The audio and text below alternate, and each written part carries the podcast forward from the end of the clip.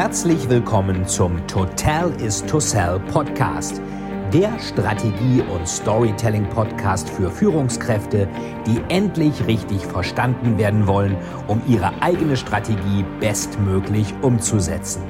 Hier dreht sich alles rund um Ihre eigene Story und Strategie für Ihr persönliches Happy End. Viel Spaß!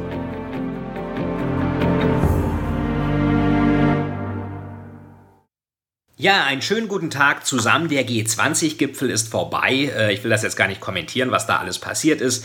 Donald Trump, über Trump habe ich ja schon viel gesprochen. Donald Trump hat ja die EU-Wettbewerbskommissarin, hat er ja gesagt, dass keiner Amerika so hasst wie sie. Oder was sagte er genau? Er sagte, ähm, jetzt muss ich es hier mal raussuchen, She hates the United States perhaps worse than any person I've ever met, stand in der New York Times. Ja, Trump und Storytelling, das sind so, äh, das ist eigentlich eine Einheit. Trump hat immer schon Geschichten erzählt. Ich habe ja schon mal oft äh, darauf hingewiesen, dass Trump eigentlich durch Storytelling auch den Wahlkampf gewonnen hat. Das steht auch in einem Artikel von mir im Harvard Business Manager, der im Frühjahr erschienen ist. Eine gute Story versucht ja eigentlich immer zu zeigen, was ist eigentlich das Problem, das ich löse. Und das Problem war bei Trump, ich meine, das muss man alles nicht mögen und nicht richtig finden, aber die Story hat halt funktioniert. Deswegen ist es ganz wichtig, wenn Sie gute Fakten haben, erzählen Sie eine gute Story, sonst kommt jemand mit falschen Fakten und guter Story und der wird dann gehört. Und Trump sagte, der Bösewicht, das sind zum Beispiel die bösen Mexikaner, die wollen über die Grenze. Was mache ich dagegen? Ich baue eine Mauer. Und was ist dann das Happy End? Dann ist America great again. Also Make America Great Again, das war übrigens ein Spruch von Ronald Reagan, den hat Trump einfach übernommen, hat aber keiner gemerkt. Manche guten Stories kann man auch nochmal recyceln.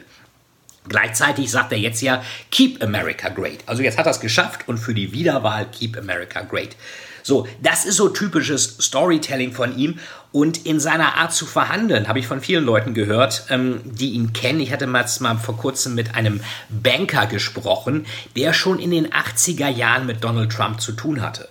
Und Trump hat das so gemacht bei seinen Immobilienprojekten. Da hat er wirklich, er war wohl als Projektentwickler nur schwer zu genießen. Er hat die Leute im Preis immer gedrückt. Er hat da immer die Preise gesenkt und hart verhandelt. Die einzigen, die er wirklich gut bezahlt hat, das waren seine Anwälte, weil die brauchte er ja. Und in den 80er Jahren war Trump ja mal fast pleite. Oder was heißt fast, der war richtig pleite. Der hatte irgendwie ein paar Milliarden Schulden. Es gibt ja die Anekdote, wo er irgendwie im Minus war mit 5 Milliarden, hatte gigantische Schulden bei den Banken und ähm, hat dann äh, lief dann irgendwie die Park Avenue mit einem Freund runter und äh, dann sahen die da einen Obdachlosen und der Kumpel von Trump sagte, oh der arme Kerl, ähm, der hat ja gar nichts. Und dann sagte Trump, naja, er hat eigentlich 5 Milliarden mehr als ich, weil Trump eben minus 5 Milliarden hatte. Ist natürlich nicht ganz korrekt, weil Trump hat natürlich mehr Möglichkeiten, irgendwie wieder Geld zu machen oder wieder neu zu verdienen. Jedenfalls habe ich letzte Woche auf einem Event von Global Bridges, ein tolles Event war das, einen früheren Banker von Merrill Lynch getroffen. Merrill Lynch gehört heute zur Bank of America und ähm, das war ein ganz interessanter äh, Mensch, der hat auch ähm, in Hongkong viel gearbeitet, hat auch die kommunistische Partei in China dabei beraten, wie Marktwirtschaft funktioniert. Jedenfalls war der in einem Konsortium mit dabei, ähm, wo es um die Neuverhandlung von Donald Trumps Krediten ging. Also in New York, Manhattan in den 80er Jahren. Und Trump hatte eben Milliarden Schulden bei den Banken.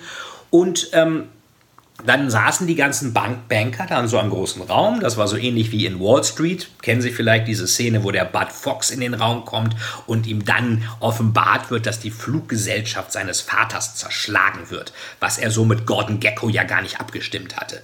Jedenfalls kamen dann, ähm, saßen die ganzen Banker da und die Anwälte und dann ging die Tür auf. Dann kam eine Armada von Anwälten und dahinter kam The Donald, Donald Trump und sagte, ähm, macht ja immer so, äh, und sagte dann, ja, ich weiß, ich habe Schulden bei euch, 5 Milliarden, und die zahle ich euch zurück.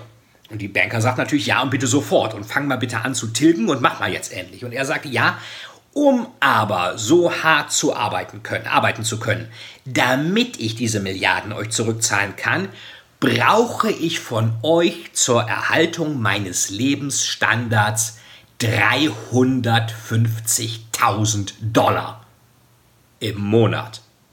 350.000 Dollar im Monat. Und ähm, think about it. Denk darüber nach. dann war The Donald wieder weg. Und die Banker saßen da und dachten ja, okay, äh, was machen wir jetzt? Der braucht 350.000 und zahlt dann vielleicht das Geld zurück, wenn wir ihm das geben. Oder wir geben ihm das nicht und er zahlt gar nichts, weil was, was sollen wir machen? Wir können ja keinen Killer auf ihn ansetzen. Er muss ja irgendwie, wollen wir unser Geld aus seinem Unternehmen ja wiederkriegen und da war der Zeit nicht zu holen. Das heißt, der kleine Schurke war für die Banken vielleicht 350.000 pro Monat zu zahlen. Dass das relativ großzügig für Lebenserhaltungskosten ist. Ähm, Darüber müssen wir wahrscheinlich nicht diskutieren. Der kleine Schurke war die 350.000 pro Monat, die sich auf ein, zwei Jahre vielleicht auf 6 Millionen summieren.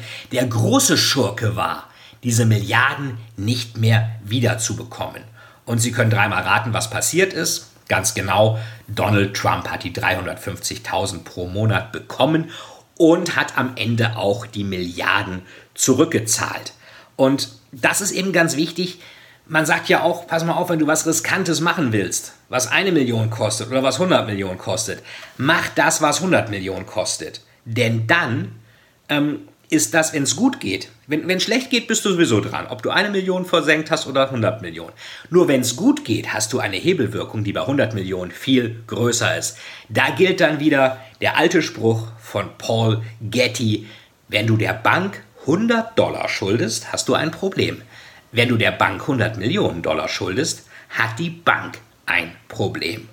Also irgendein Problem und irgendeinen Schurken gibt es immer. Passen Sie auf, dass Sie den richtigen Schurken auf Ihrer Seite haben. Bis zum nächsten Mal, Ihr Veit Etzold im Storytelling TV. Vielen, vielen Dank, dass Sie wieder bei dieser Folge mit dabei waren. Wenn Ihnen die Folge gefallen hat, würde es mich sehr freuen, wenn Sie mir eine Bewertung bei iTunes hinterlassen, damit ich sehen kann, ob Ihnen diese Folge geholfen hat und damit ich noch mehr Menschen bei ihrer Story unterstützen kann. Jetzt wünsche ich Ihnen noch einen erfolgreichen Tag und wir hören uns beim nächsten Mal. Ihr Veit Etzold.